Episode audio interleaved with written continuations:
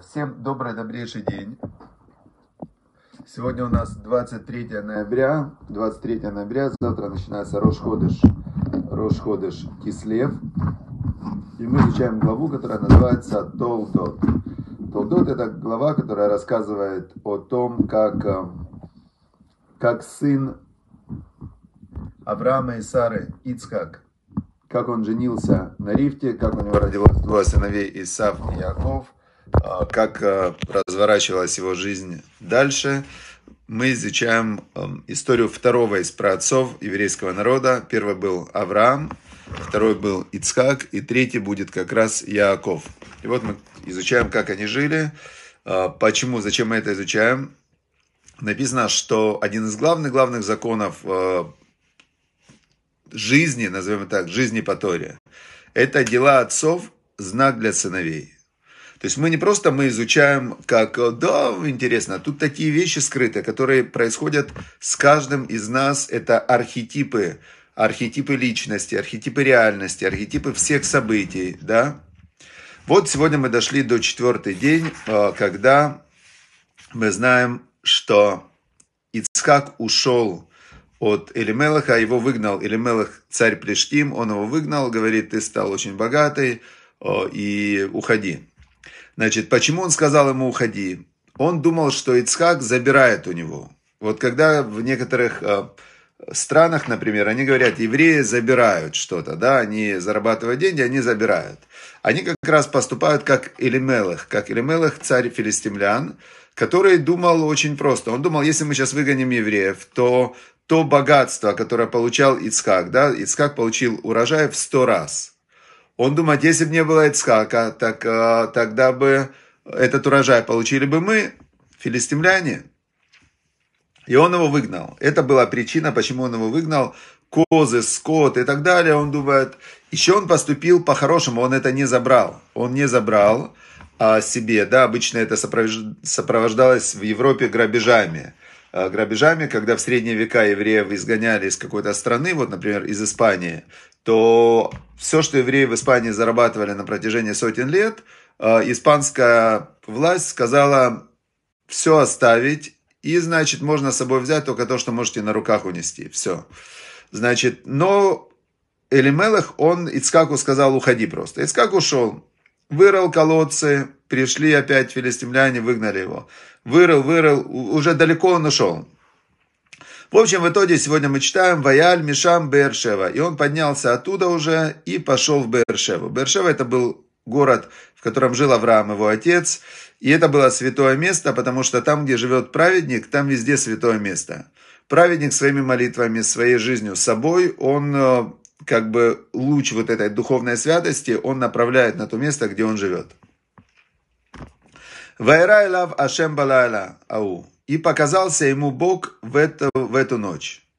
И сказал, «А, Вайомер, Анухи Элоэ Авраам, Авиха, я Бог Авраама, твоего отца. Альтера, ки итха Анухи. Не бойся, он ему говорит, я с тобой, уберахтиха вербеси эдзареха. Я, говорит, тебя благословлю, и я умножу твое потомство, Бавур Авраама Авди, из-за Авраама, раба моего. Значит, очень важна здесь такая интересная вещь. Почему Ицкак уходил? Ицкак уходил, потому что он не хотел вступать в конфликты ни с тем. У него было то качество, которое называется трепет перед небесами, и раташем это на иврите, и а, у него было такое качество, которое называется гвура. Он был интроверт, он был повернут внутрь на исправление себя, на, на, взаимоди... на медитацию, на, на изучение своей души, на то, чтобы внутри себя общаться со Всевышним. И ему мешали в этом вопросе люди. Он, э, Авраам, он был направлен вовне, экстраверт. Он распространял зна знания о Всевышнем. Он всех хотел сделать религиозными. Он всем э, строил шатры как раз на дороге там, и так далее. То есть он был человек, который распространял знания о Боге. Ицкак, он, э, он этого не делал. Он считал так, что из этого может получиться то, что называется хилуляшем, осквернение имени Всевышнего. А вдруг он где-то ошибется? А вдруг он сейчас э, кого-то обидит, убьет, э, поранит? А вдруг он думает, я лучше уйду. Бог в этом мире разберется, это его мир. Он как этот мир сделал, значит, э, в общем, Ицхак, он копал то, что называется новый колодец живой воды. То есть он, он углублялся в себя. А что ему сказал Бог? Он ему говорит, не бойся, не бойся, я с тобой везде, я тебя благословлю. То есть ты не потеряешь свое благословение, оно всегда будет с тобой. И если ты будешь распространять Тору, если ты будешь, э, что бы ты ни делал, я всегда с тобой. И значит, э, и тогда, откуда мы знаем, что он именно так ему сказал Бог? Вайвен шам мизбех, и он там построил тогда жертвенник. Вайкра Бешем Ашем и начал взывать. Видите, Вайкра это как у нас называется, платформа Вайкра. И Ицхак, он построил жертвенник там, в Бершеве. Вайкра, и взывал он. Вайкра это взывал. Бешем Ашем именем Бога. Ваед Шам Ало, и он поставил там тоже свой шатер. Это уже было более населенное такое место. Вайкрушам Авде Ицхак Бер. И начали копать там э, рабы Ицхака Бер, колодец. Он там сделал ешиву. Вот мы сейчас делать тоже собираемся онлайн-школа «Жизнь по Торе». То есть мы не будем волноваться, что а вдруг что-то где-то не так. Мы будем строить, э, копать колодец «Жизнь по Торе». И вот это сделали рабы как раз Ицхака, начали копать. Что дальше мы читаем? В Авимелах, Аллах Илав Миграр. А царь Авимелах, который его выгнал, он к нему пошел теперь, пошел он к нему из Грара. И вместе он пошел со своим, э, близкий это Пихолева звали, это был его царь, министр обороны, царь Цвао, министр над его войском. Они уже пошли к Ицхаку туда. И сказал им Ицхак, Маду Абатым. А им Ицхак говорит, а, а что вы пришли? Почему вы пришли, Илай? Ватем санейтем оти вы ты шалхуни мейтхем. Ведь вы же ненавидели меня и отослали от вас. Чего вы сейчас ко мне пришли? Его был вопрос такой, вы пришли ко мне воевать или, или пришли ко мне с миром? То есть и то, и то было непонятно. Если вы пришли ко мне воевать, почему вы меня тогда отпустили, когда вам легче же было со мной воевать там, когда вы меня выгоняли, все забрать? Непонятно. А, или же вы пришли с миром, тогда тоже непонятно, зачем вы пришли с миром. Вайомру. Они ему сказали тогда, Рао Раину Ти Ая Ашем Имах. Они говорят, увидели мы, увидели, что был Бог с тобой. Значит, что они увидели? Они думали же, что когда он уйдет, останется урожай в сто раз, только его соберет Элимелех. Останется стада, там все, что было у Ицкака, все это они сами заберут. Но когда, когда компания там, я не знаю, руководство компании Apple, ну, грубо говоря, уехало в другую страну, то сам завод он работать не может. И они увидели, что то, что у Ицкака получалось, это было не за счет э, их земли, не за счет того, что он на страну, например, опускается некий мозаль, что в этом году соберут урожай там 100 тонн зерна, и Ицхак из-за того, что он получил большой урожай, он из этих 100 забрал 50. Нет, они увидели, что все по-другому. Есть то, что спускается на страну, 100 тонн зерна. Оно как было, так и есть. А то, что там был Ицкак, ему дополнительно Всевышний спустил 50 тонн лично по его каналу благословения. То есть никак, никак он не влиял, он у них не забирал. И когда Ицкак ушел со своими стадами, все опустело. Это как э, когда был Гушкатив, там были очень большие э, всякие плантации, фермы сельскохозяйственные. Когда туда пришли арабы, ничего не работает, пустыня.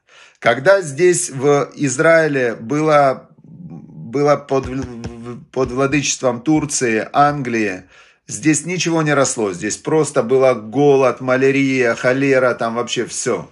Когда 48 год а, возникло государство Израиль, за последние 70 лет, 72 года 74 уже года, да, здесь просто рай, экспорт продовольствия и так далее.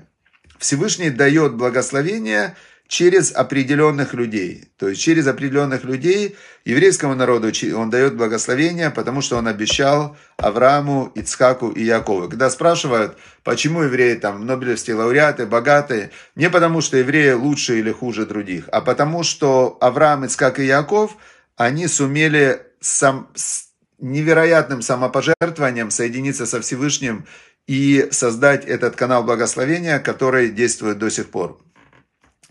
Значит, и сказали они, увидели, увидели мы, что был Бог с тобой. И сказали, Тейна Алла Бейнатейну, Убейнейну. И сказали они, пусть будет клятва между тобой и нами. У, значит, давай мы заключим союз. Давай заключим союз. Им таасе иманура кашерло нагануха кашер асину имха. Они говорят так ему, чтобы ты не делал нам зло, как мы не тронули тебя, когда ты был с нами. А только рактов, ванишалехиха бешалом. То есть мы делали с тобой только добро, мы тебя отослали с миром и не забрали у тебя ничего, так же ты поступай с нами. Ата-ата Барух Хашем. И ты теперь благословенный Богом. То есть они это увидели, зафиксировали и сказали. И вот тут очень интересная вещь. Они ему что сказали? Смотри, мы у тебя не забрали. Это как есть э, вопрос такой, одного спрашивают, вы как детей воспитываете? Он говорит, я их бью, наказываю, очень сильно наказываю. Они его спрашивают, а как вы их поощряете? Он говорит, я их не бью. То есть, а, все относительно в этом мире. Все очень-очень относительно. И они ему сказали, слушай, мы с тобой сделали большое добро, мы тебя не ограбили. То есть это отличное, отличное добро мы тебе сделали. Мы тебя не ограбили, значит, пообещай, что ты нам будешь делать такое же добро. Не делать зла и не, и не будешь нас грабить. Ицка говорит, хорошо, хорошо, конечно, это мы не собирались. Это как Гольда Мейер, она говорила такую очень интересную фразу, что если арабы сложат оружие, перестанут воевать, то будет мир, будет шалом. Если евреи сложат оружие в Израиле, то евреев не будет, то арабы нас убьют. То есть э, весь вопрос в том, кто, кто нападает, кто воинственный. Понятное дело, что защищаться это, это право каждого, каждого человека. По Торе, если кого-то хотят убить, то он может даже встать и убить первым. Но нападать не имеет права никто. И интересно, что Бог, он на, на стороне того угнетенного. И, и эта ситуация, кто угнетатель, а кто угнетенный, она очень быстро меняется, потому что самые страшные угнетатели, это становятся те, кого угнетали. То есть, когда, например, идет восстание рабов, то они потом со страшной жестокостью уничтожают всех, кого только могли. И мы видим, например, когда была Октябрьская революция, да, вот это вот ноябрьская, октябрьская, не помню, в общем, 1917 года, то, то что потом они захватили власть. То есть они вначале были угнетенные, они говорили, как нас угнетают, и дайте нам свободу. Потом им дали свободу, и что они сделали? А теперь мы заберем у своих угнетателей имущество. А теперь мы угнетателей посадим в тюрьму, а потом мы угнетателей убьем.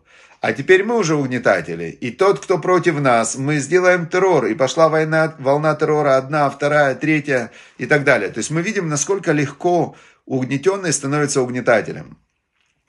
Теперь, а, значит, а, все, на этом мы сегодня заканчиваем четвертый отрывок. Четвертый отрывок мы заканчиваем. Что сегодняшний урок пускай будет Лилуни Шама для поднятия души Моша Бен Ирина. Мы очень молились за его выздоровление, но вчера его мы похоронили, были вчера похороны, 44 года.